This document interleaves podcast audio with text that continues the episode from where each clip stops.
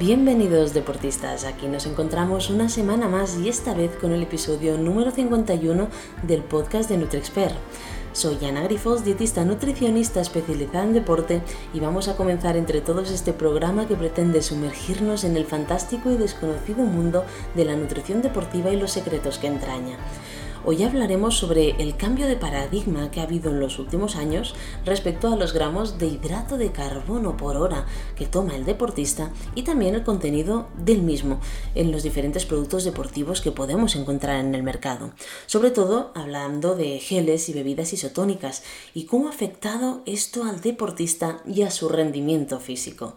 ¿Estáis preparados? ¿Sí? Pues empecemos. Fijémonos que últimamente estamos viendo ya muchos productos con diferentes tipos de hidrato de carbono.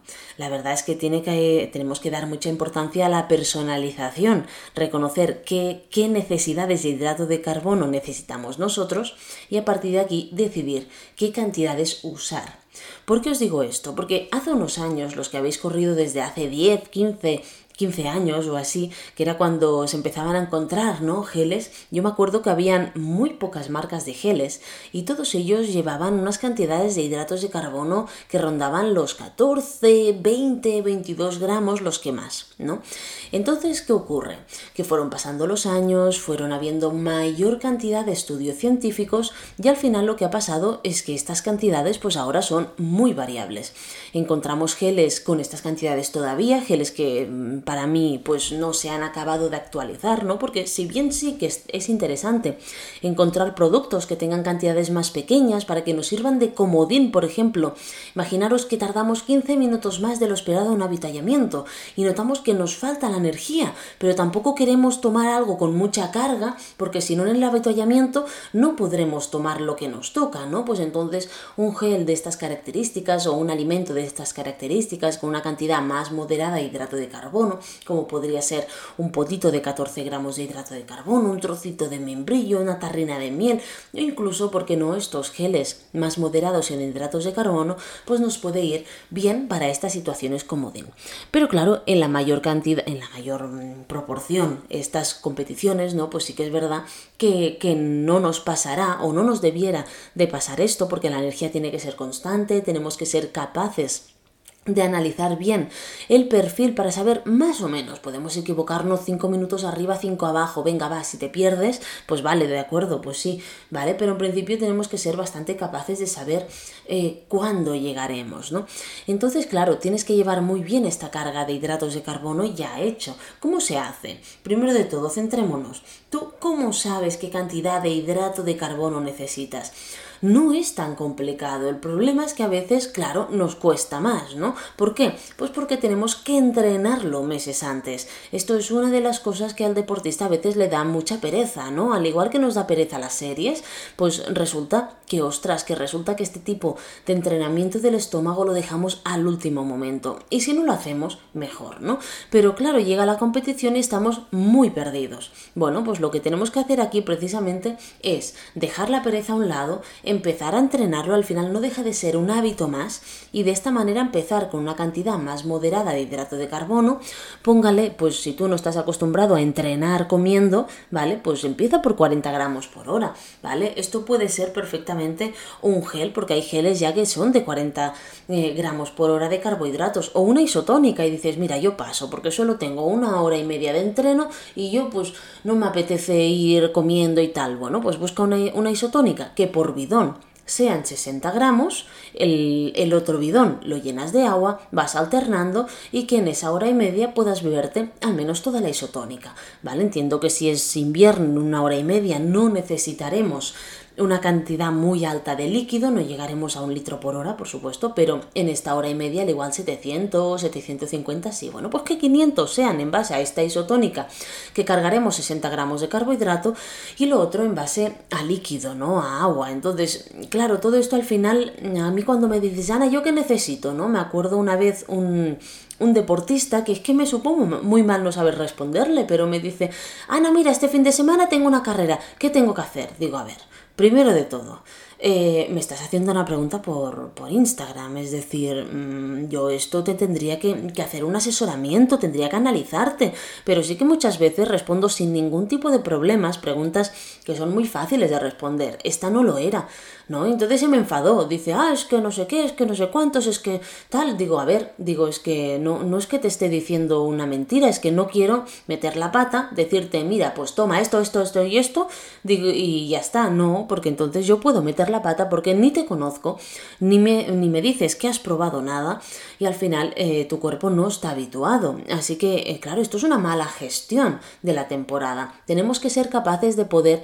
entrenar este estómago, entrenar los productos que y al final pues ser capaces de saber qué cantidades son las nuestras. Puede que no sean 40 gramos, puede que sean 60, puede que sean 70. Hay otros deportistas que no son para nada eficientes en el uso de las grasas, que pueden llegar a usar 80, 90, 100, 120 gramos de carbohidrato por hora, ¿no? Pero esto también supone una limitación, sobre todo en carreras de menor intensidad, más larga duración, ¿no? El, otro día, escuchando, bueno, ya sabéis que colaboramos también con, con Marbañuls, ¿no? Y escuchando su un, episodio de su podcast, pues decía que, efectivamente entrenando pues el metabolismo de las grasas, ¿no? Y yendo a unas velocidades un poquito más bajas, entrenando esta base, ¿no? Y no siempre velocidad, conseguimos ser más eficientes y usar menos carbohidratos. Efectivamente, o sea, yo lo, lo, lo afirmo, es así.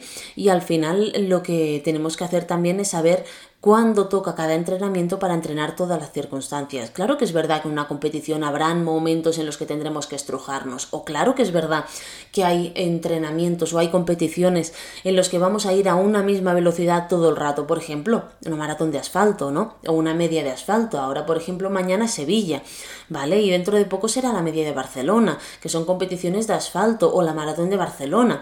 Entonces, ¿qué ocurre en estas competiciones?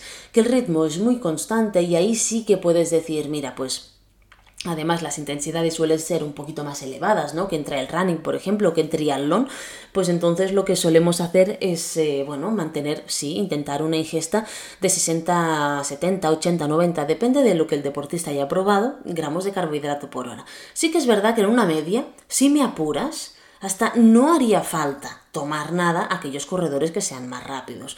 ¿Por qué? Porque aquellos que sean más rápidos la van a terminar en una hora y cuarto, una hora y veinte. Estamos ahí, ahí de, que nuestras reservas de glucógeno se agoten, por lo tanto podríamos hasta decidir ir sin nada, ¿vale?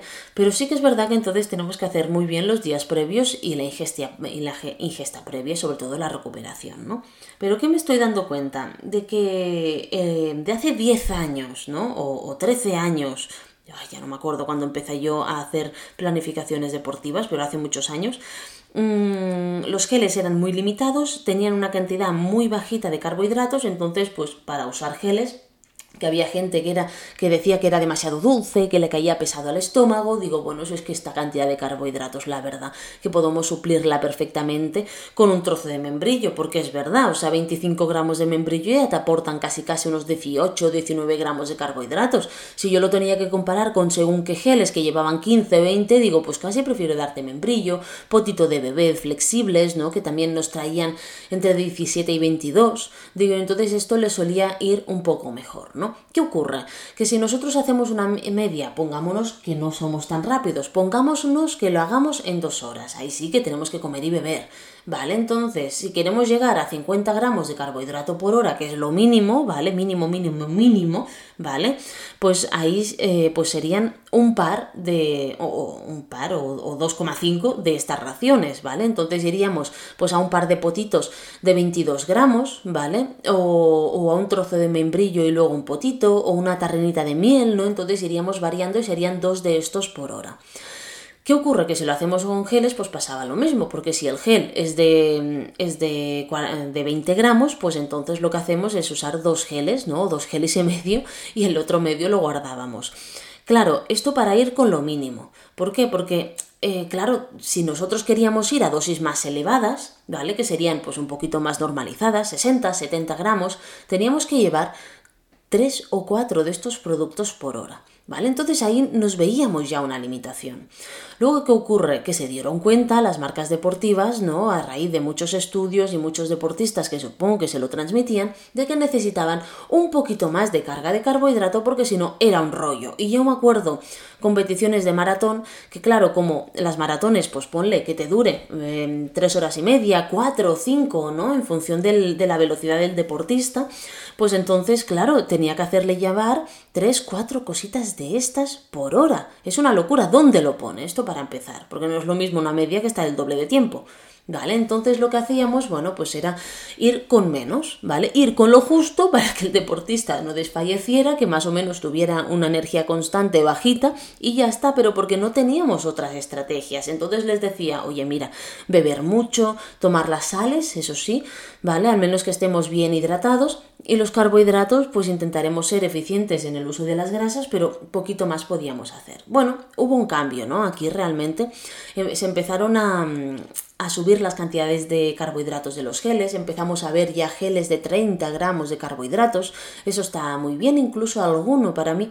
Creo que el primero que dio 40 fue la marca Infispor eh, con, con, su gel Betafuel. Y fue una innovación, porque entonces, claro, entonces en, en, una, en una maratón, pues tú le dabas con uno de estos por hora ya tenías 40 gramos. Luego le añadías alguna cosita más y ya está, ¿vale? Ya conseguías llegar a esos 50 que querías. Bueno, Aquí ya la revolución fue cuando empezaron a salir ya de forma masiva marcas con 50 y con 60 gramos de carbohidrato por hora en sus geles. Entonces, claro, ¿qué ocurre? Que sabéis que yo soy muy partidaria de todo lo que es natural, ¿vale? Pero claro, eh, lo natural, eh, para llegar a estas cantidades de carbohidrato por hora se necesitan pues eh, tamaños más grandes, ¿vale? Entonces teníamos un ligerillo problema ahí, donde veíamos que en según qué deportes, al igual sí que nos beneficiaba, sobre todo estas intensidades más constantes, más agónicas, ¿no? Como puede ser el asfalto o, incluso el triatlón, porque no, el triatlón de media distancia pues también es muy exigente, ¿no? Pues entonces nos dábamos cuenta que estas fórmulas nos facilitaban bastante la vida, ¿no? Y el no tener que ir supercargados. Entonces sí que hay algunos alimentos como el dulce de guayaba, ¿vale? Que acumula bastantes cantidades de carbohidrato eh, en, unas raciones más pequeñas, el membrillo, incluso hacernos nosotros nuestros propios potitos, pero no os voy a mentir, sí que es verdad que estos geles, pues al final en, en competiciones de este calibre, pues no solucionaban mucho la vida, ¿no? Entonces, claro, eh, bueno, con estos geles llegó esta revolución, ¿no? Y, al final, pues ajustar todas estas cantidades de, de, carbohidratos a la energía que realmente necesitaba el deportista, pues obviamente afectaba directamente a su rendimiento de una forma muy positiva, ¿vale? Entonces, fijaros que hoy día ya prácticamente todas las marcas tienen como mínimo un gel de 50 gramos de carbohidrato por hora. Las que no, mm, a mí una de mis mayores decepciones fue cuando este verano eh, Maurten anunció que sacaba mm, pues un gel nuevo, ¿no? Y, y, yo digo, ya está, digo, ha sacado el de 50, 50 o 60 gramos de carbohidratos. Y va y me saca uno de 40 que es el mismo que el otro, pero con más cantidad. Mira, vosotros sabéis la decepción. Digo, por favor, con lo bien que sientan vuestros productos a los deportistas, sabor neutro, que lo habéis conseguido, por favor, ¿cómo me sacáis uno de 40? Si todas las marcas ya tienen de 40, tendríais que haber sacado uno de 60 ya, pim pam. Pues no. Bueno, pues esta fue una de mis mayores decepciones. Luego sí que vi que otras marcas, como puede ser eh, Fanté, ¿no? Sacaba uno de 60, eh, Santa Madre eh, fue la primera que yo conocí con 60 gramos de carbohidratos, y luego, como no, pues vinieron todas las fórmulas altas en carbohidratos. No, no sé si os acordáis que una, una de las primeras bebidas altas en carbohidratos fue Yucan. ¿Vale? Yucan fue una bebida hecha en base a, maíz realmente, eh, lo que le, le, llamábamos las fórmulas Super Stark, ¿no? Y la verdad que fue toda una revolución. El problema que tenía Yucan era que se quedaba demasiado pasta, ¿vale? Entonces sí que es verdad que iba muy bien, pero en según qué momentos no lo podías dar al deportista, ¿vale? Eh, va muy bien, iba muy bien para antes, iba muy bien cuando parabas y tenías tiempo de, de comerlo, ¿no? Pero cuando tú lo pones en un bidón en un triatlón, se quedaba pozo abajo. Cuando tú intentabas tomarlo en medio de una competición, pues se te quedaba aquí en el cuello, ¿no? Y esto, después de verlo en varios atletas, pues al final yo decidí, digo, bueno, a ver, es un muy buen producto, me encanta, tengo que decirlo, pero sí que es verdad que en según qué situaciones. Entonces, ¿cuándo lo usábamos?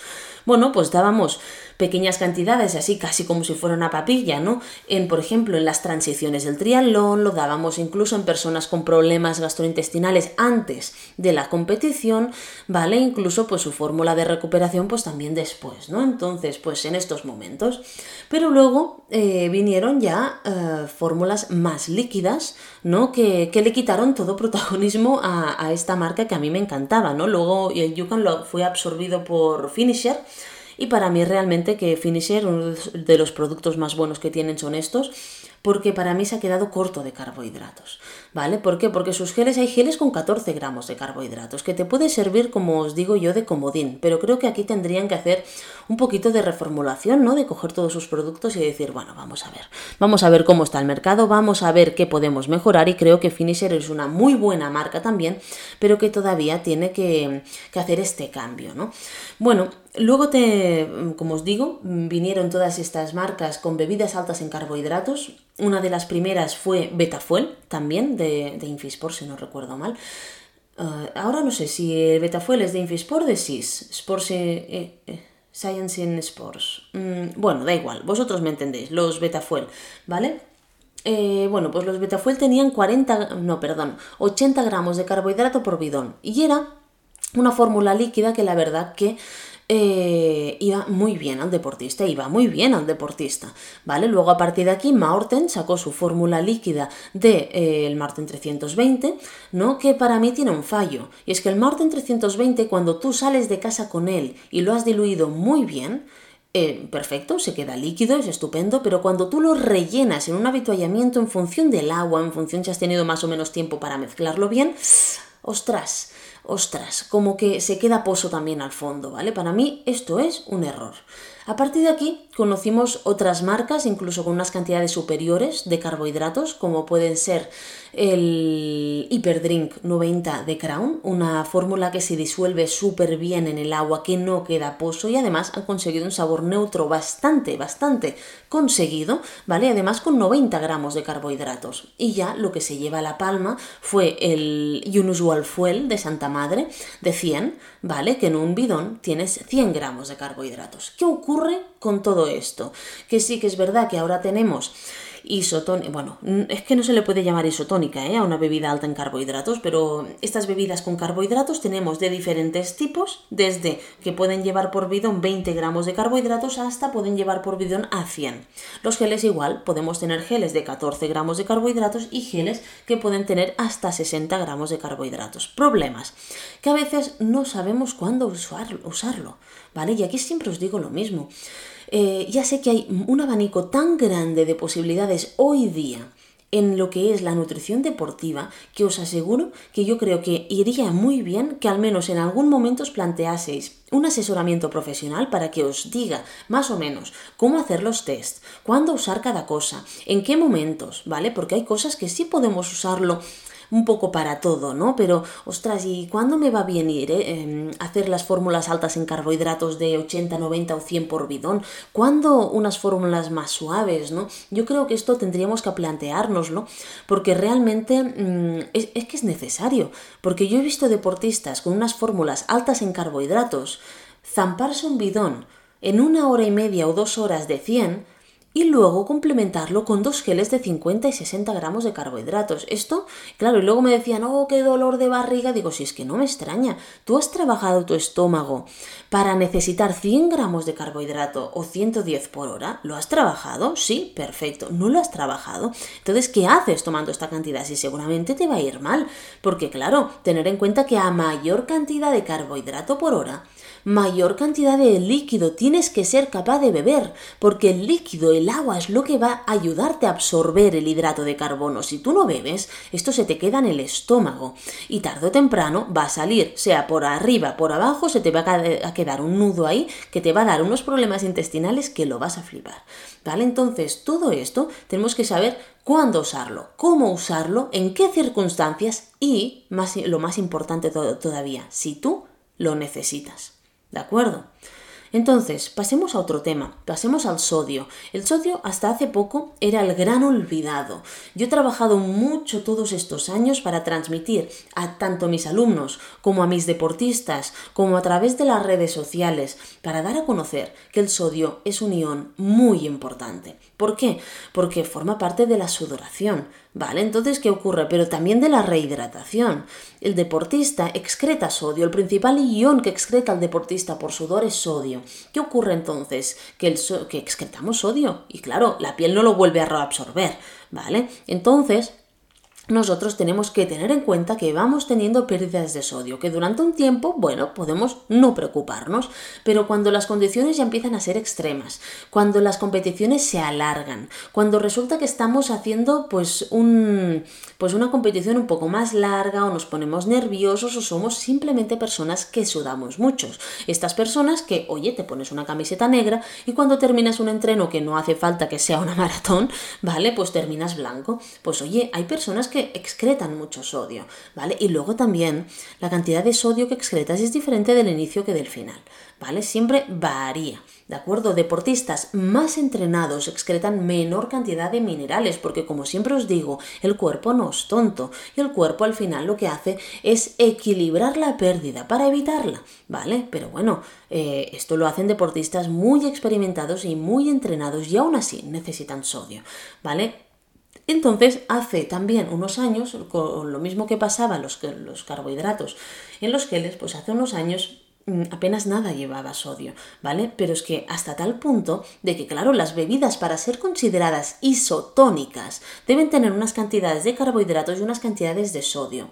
Si no lo llevan, no pueden ser consideradas isotónicas y alucinaríais de las marcas que hay actualmente en el mercado que ponen a su bebida isodrink, ¿vale? O similar, o bebida isotónica, y resulta que no son ni isotónicas, sea porque no cumplen con la cantidad de hidrato de carbono o porque no cumplen con la cantidad de sodio, ¿vale? Entonces, mmm, bueno, hay un cacao maravillado aquí con todo esto que, os, que, podéis alucinar, ¿vale? Entonces, sabiéndolo, bueno, pues nosotros lo que tenemos que hacer es vigilar, ¿no? Pero bueno, volvamos al tema del sodio. Eh, antes las marcas no lo incorporaban, no le veían la necesidad, pero cada vez más se está incorporando el sodio. Entonces, hace unos años, una vez salió el, sobre todo, yo me di cuenta a partir de que Asker Jeukendrup publicó un estudio científico muy bien hecho sobre entrenar el sistema digestivo Training de GAT, ¿vale? Que es un estudio de cabecera, es un estudio que tenéis que leer, ¿vale? Está abierto, lo podéis buscar, Asker Jeukendrup en Google, eh, Training de GAT y lo tenéis tanto en español como en inglés, ¿vale? Entonces es un estudio muy bien hecho. Problema, que te dice que obviamente a mayor rendimiento, mayor cantidad de carga de carbohidratos. Problema de este estudio, que está hecho en personas muy entrenadas en deportistas profesionales. ¿Vale? Entonces tenemos que tener en cuenta que la mayor parte de nosotros no somos profesionales. Entonces estas intensidades a las que ellos iban seguramente nosotros no vamos a llegar. Y me he encontrado muchas veces personas amateurs que consumen más calorías de las que gastan durante el entrenamiento. ¿Qué ocurre? Que si tú consumes más calorías de las que gastas durante el entrenamiento, seguramente van a ser en forma de hidrato de carbono simple, porque es lo que se necesita durante el entrenamiento, y si no lo gastas, es como si te hubieses metido ahí una bomba de azúcar. ¿Sabéis que yo no le tengo miedo al azúcar cuando estamos haciendo deporte? ¿Por qué? Porque lo gastamos.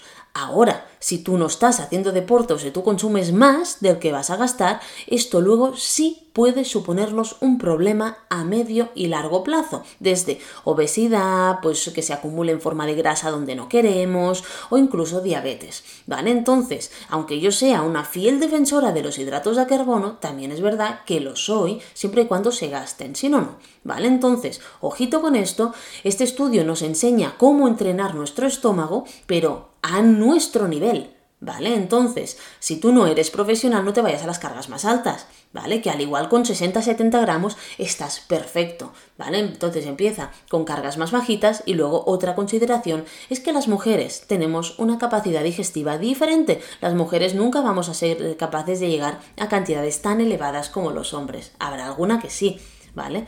Pero no será lo habitual.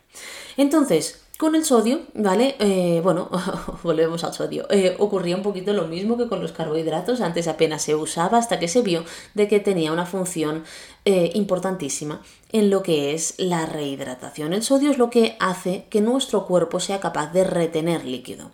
Entonces, por esto es tan importante en el deportista. Si nosotros no reincorporamos el sodio que estamos gastando, podemos tener realmente un problema en, la, en la competición. ¿Por qué? Porque si tú bebes agua, pero ya no tienes sodio, ¿vale? O no tienes suficiente, porque algo de sodio tiene que haber en tu cuerpo, lo que va a ocurrir es que vas a excretar ese agua. ¿Cómo?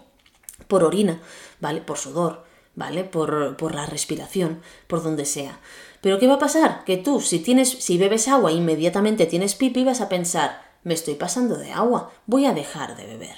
Pero no vas a pensar, ala, al igual estoy teniendo tantas ganas de orinar después de beber agua porque no tengo sodio suficiente en mi cuerpo y no es capaz de retenerla. ¿Vale? Ese es un problema que hay actualmente, que nos pensamos una cosa porque estamos viéndolo y es lo lógico, pero realmente lo que está ocurriendo es otra, ¿vale? Así que tenemos que ir con muchísimo cuidado con esto.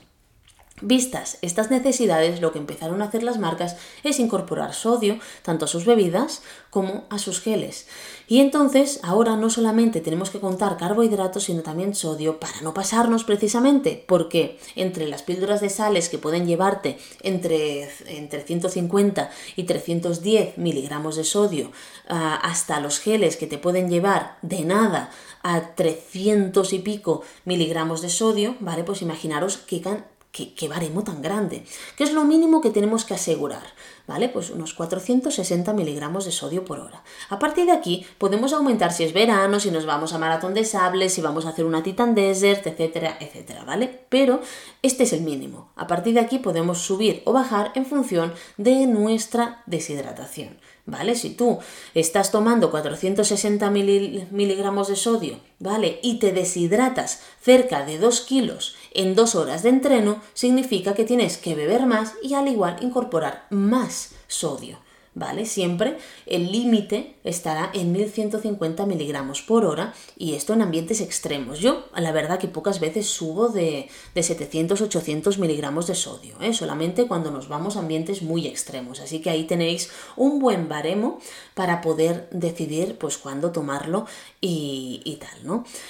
Bueno, pues a ver, eh, al final mm, ya hemos visto ¿no? que, el sodio pues, tiene este papel tan importante en la hidratación, en el equilibrio de iones y, de, y de, rendimiento, porque la deshidratación, mira, un 2% de deshidratación ¿vale? Que al final esto en una persona de 60 kilos es un kilo 200, nos provoca ya una pérdida del rendimiento del 20% y esto es proporcional, ¿vale? Pero es que una deshidratación del 3%, que es un kilo 800 en una persona de 60 kilos, ya supone que puede tener riesgo de calambres, ¿vale? Y es que es así, a nivel nutricional, la primera causa de calambres es la deshidratación y la deshidratación siempre irá ligada a líquido y a sodio, ¿vale?